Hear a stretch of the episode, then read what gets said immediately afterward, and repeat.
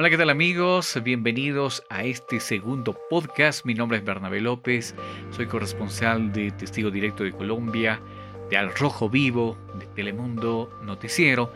Y bueno, más allá de contarles quién soy, eh, soy un comunicador y quiero ser un amigo, una persona que empiece a eh, cuestionarse sobre qué está pasando, o sea, hacia dónde nos vamos con este tema de la pandemia nosotros como sociedad y principalmente nosotros los periodistas, los comunicadores.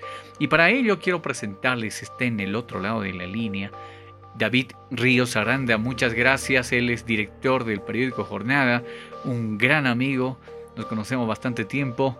David, muchas gracias por aceptar esta invitación, ¿cómo estás? Hola, Bernabé. Bueno, David, creo que hay mucho que hablar y muchas gracias por la oportunidad.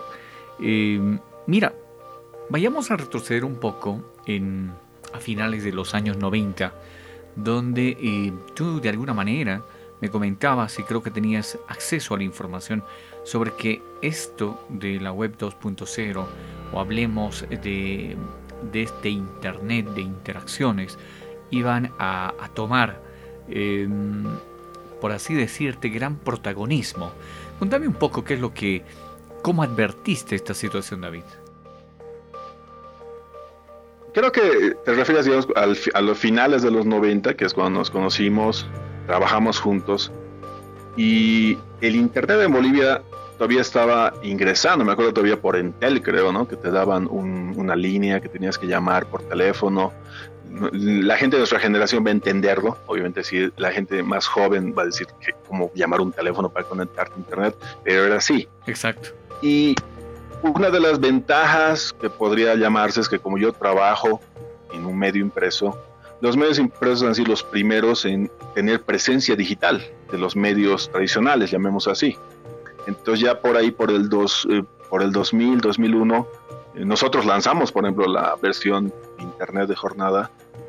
¿Por qué? Porque teníamos texto e imagen.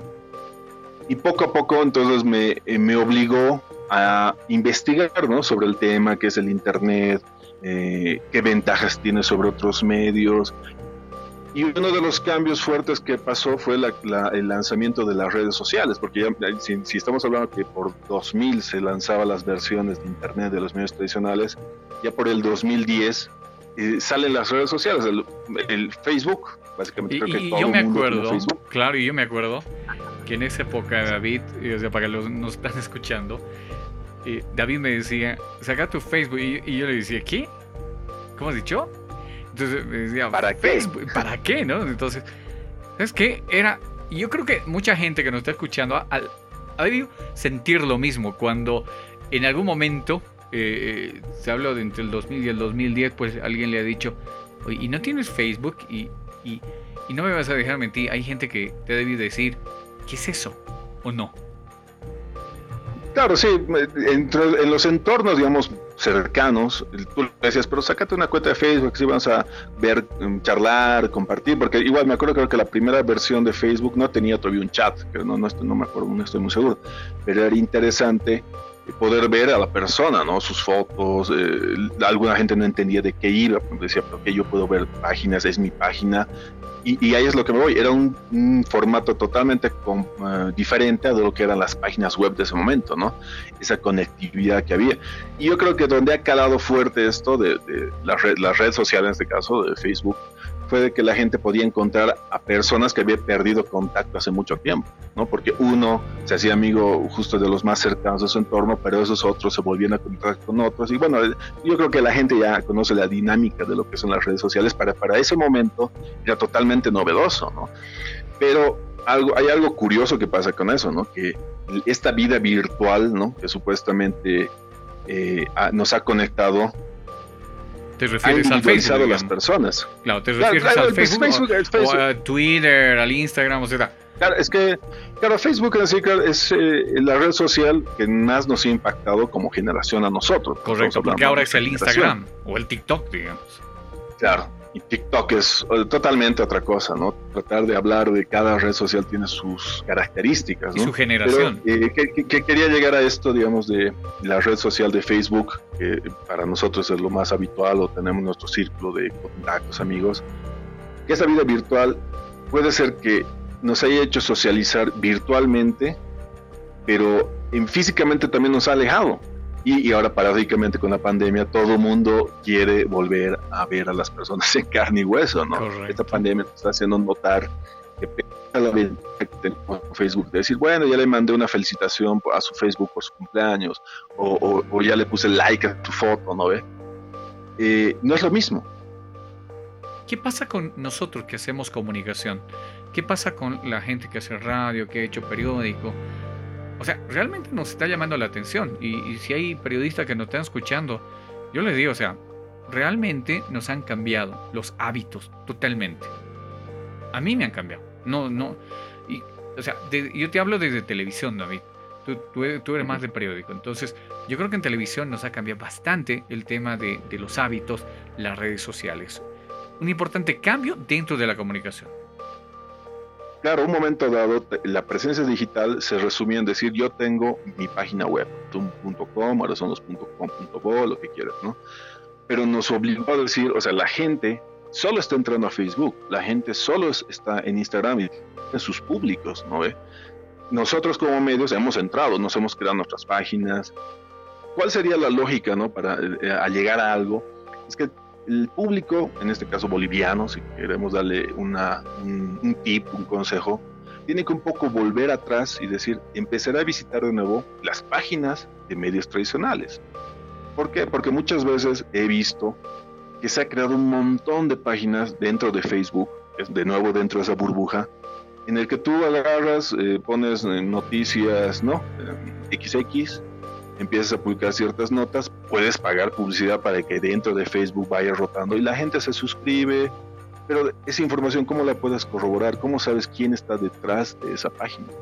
Claro, es que yo, creo, yo creo, perdón que te corte David, pero yo creo que en este mundo, o sea, del Facebook, en esta burbuja de la que tú nos estás hablando, creo que la gente se ha dado cuenta que ha habido una evolución de, eh, no revolución, digo, una evolución de gente, eh, colegas comunicadores o no comunicadores, que han empezado a sacar, y te ponen un título, ¿no? Hasta patito noticias, digamos, ¿no? Entonces, eh, esta gente para generar lo que tú dices, una dinámica económica, se apropia eh, de, noticias, puede ser de, medios ya oficiales, como pueden ser privados, me, refiero a medios de comunicación, pero también terminan cayendo en lo que ahora es, eh, eh, es, un tema eh, de debate, las fake news. ¿o qué, qué, dices Claro, ese es el peligro de la desinformación.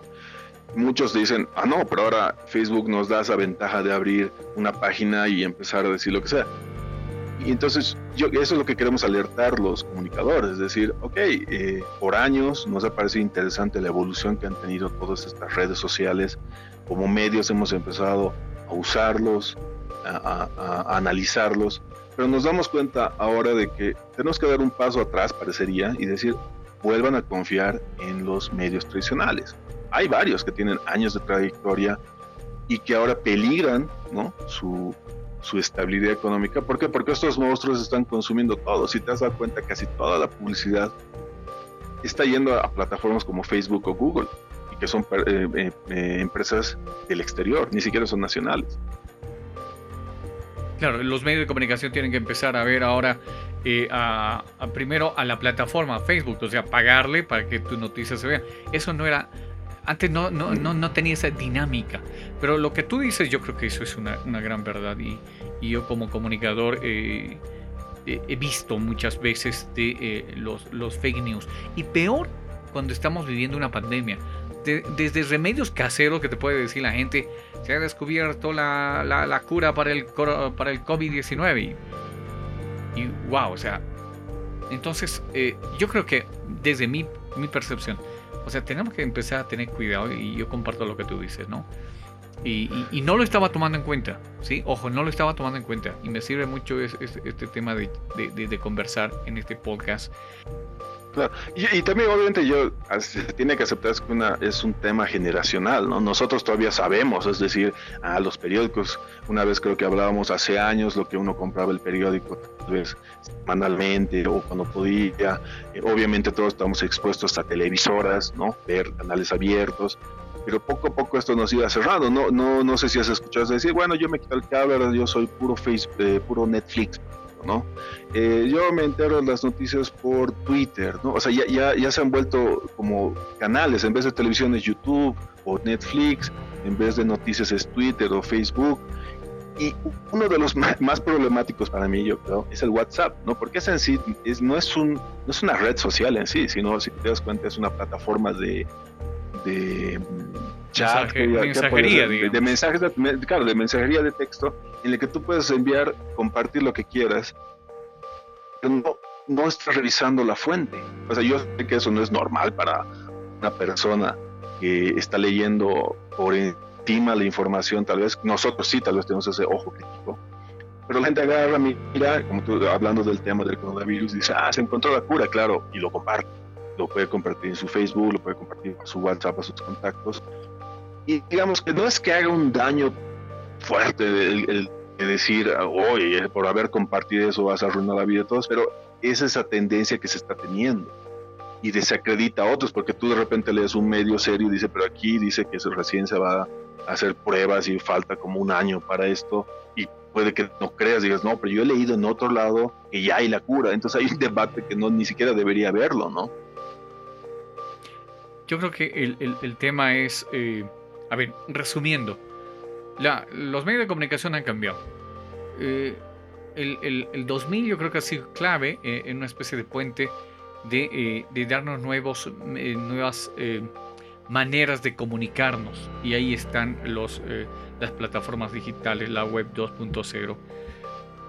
A la par nos han traído estos males, si bien nos han acelerado en el proceso de encontrarnos con un amigo que tal vez no sabíamos, que, eh, o, reencontrarnos con amistades, nos han traído este tema de, los, de los fake news. Entonces creo que son eh, temas que nos llaman la atención y y como tú dices, ¿no? Has tocado un, punto bien importante. Y ahora, ¿qué pasa con los medios de comunicación? Eh, eh, están teniendo una especie de, de, um, um, de ponerle la soga al cuello a, una televisión tradicional, a una radio, a un periódico. Y hay una especie de, reinvención. Con, esto quiero terminar. Y, eh, David, ¿qué pasa? O sea, hay que reinventarse, los medios de comunicación tradicional tienen que reinventarse ante todo ese panorama que, le hemos pintado a nuestra gente que nos está escuchando. Yo creo que esa reinvención o adaptación ya ha ocurrido, ¿me entiendes? O sea, ya con los años, las televisoras que han sido casi las últimas en, tener presencia digital, se han dado cuenta que no es una cuestión de poner videos o, o clonarse a sí mismas en redes sociales, en páginas web, sino es hacer periodismo. Yo creo que ese sería, el, sería el, consejo a, las personas que nos escuchan, que mm, rompan esa burbuja, llamemos así, vive, o sea, comparte con la gente, sabemos que es una, es, una gran plataforma, pero que cuando te, tengas que informar de temas serios o, tengas y busques información, hazlo en medios tradicionales y presencia digital. La mayoría de los medios tienen páginas web. Entonces yo creo que ese sería un poco el consejo, empiecen a volver a entrar a las, los medios tradicionales para informarse. Yo estoy de acuerdo, estoy de acuerdo. Bueno, yo, yo creo que ahí aquí le ponemos ya un punto alto a nuestro podcast. Eh, creo que le hemos dado las directrices, creo que hemos puesto en, eh, como se dice, en, el tapete, eh, en el tapete, sí, algunas cuestionantes acerca de los medios de comunicación. En un próximo podcast yo te propongo, David, poder hablar ya de la educación, o sea, ¿Qué pasa con eh, las universidades, con la escuela, con el kinder? O sea, ¿esta pandemia nos está enseñando o, no nos está cambiando los hábitos? No sé. Eh, eso yo creo que lo vamos a ver en un próximo podcast. Y vamos a estar hablando de eh, la educación. Muchas gracias, David. Un gusto. Estamos en contacto. Perfecto. Nos vemos. Bueno amigos, suscríbanse a nuestros canales de podcast bernabelopez.com. Ha sido un gusto y nos estaremos reencontrando. Gracias.